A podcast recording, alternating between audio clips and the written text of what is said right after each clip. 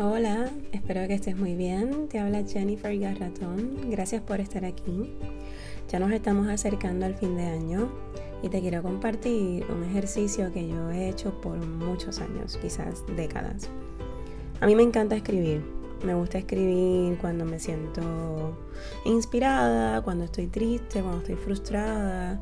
Es una herramienta para mí súper importante de poder exponer y validar lo que siento en ese momento y, también evita que se me acumule, que se me acumulen sombras.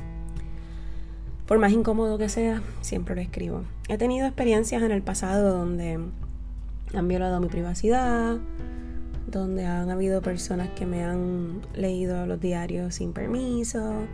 Eso me desconectó por un tiempo de la escritura y así. Y volvía y volví me volvía a pasar. Y como que me cansé y dije, bueno, quizás esto de tener diarios no es tan seguro como yo pienso. Entonces lo que hice fue que lo empecé a anotar en mi agenda de trabajo. Cuando tenía situaciones que me afligían, las escribía como parte de una de las tareas del día y empecé a notar un patrón bien interesante. Noté que las cosas que me incomodaban típicamente se resolvían en dos o tres días.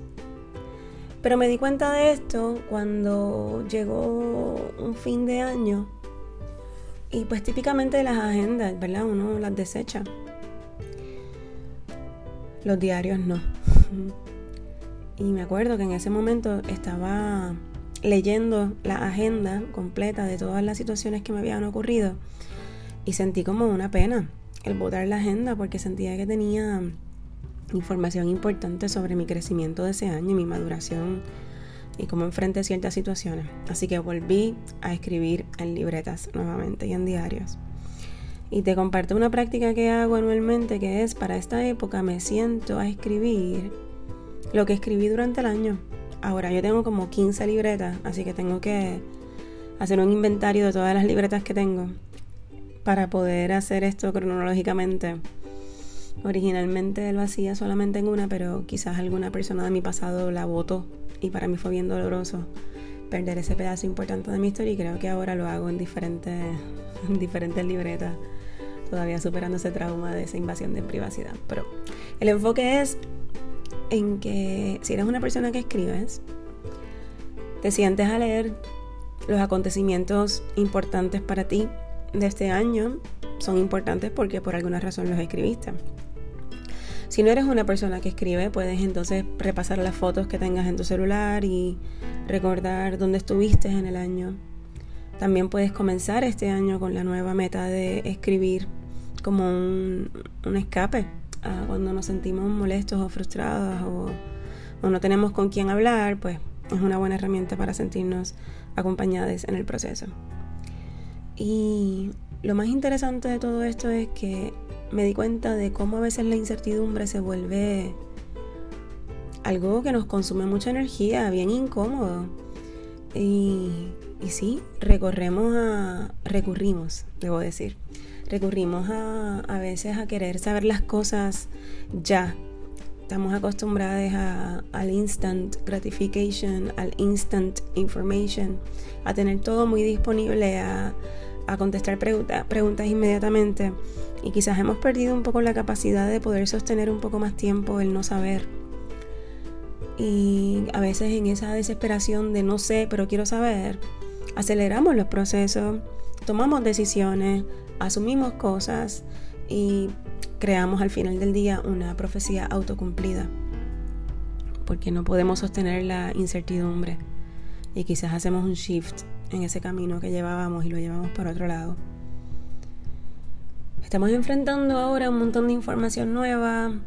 Em, seguimos siendo bombardeados con muchos temas que lo que hacen es aumentar la vibración del miedo. Y pues ya uno está más agotado en este momento del año. Pero tenemos que seguir dando la batalla. de decir, bueno, no importa lo que venga, confío.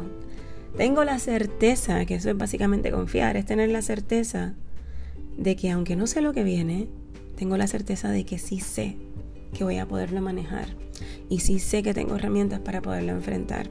Porque todo lo que nos pasa es porque estamos listos para enfrentarlo.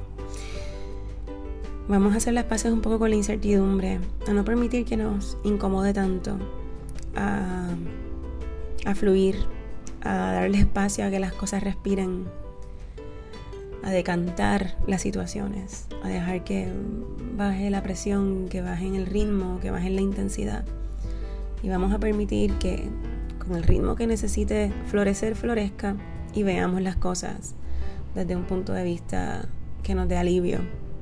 Mientras tanto, puedes ir repasando todos tus escritos del año y sentir esa sensación de bienestar, de dónde estuviste y cómo te sientes ahora y todo lo que has atravesado y darte esa palmadita en el hombro de haberte sostenido, por haberte sostenido todo este tiempo en momentos de tanta incertidumbre y, y agradecernos, agradecernos por la valentía, agradecernos por encontrarnos espacios para podernos sostener, por incluir nuevas rutinas, por ser amables y pacientes y compasivas.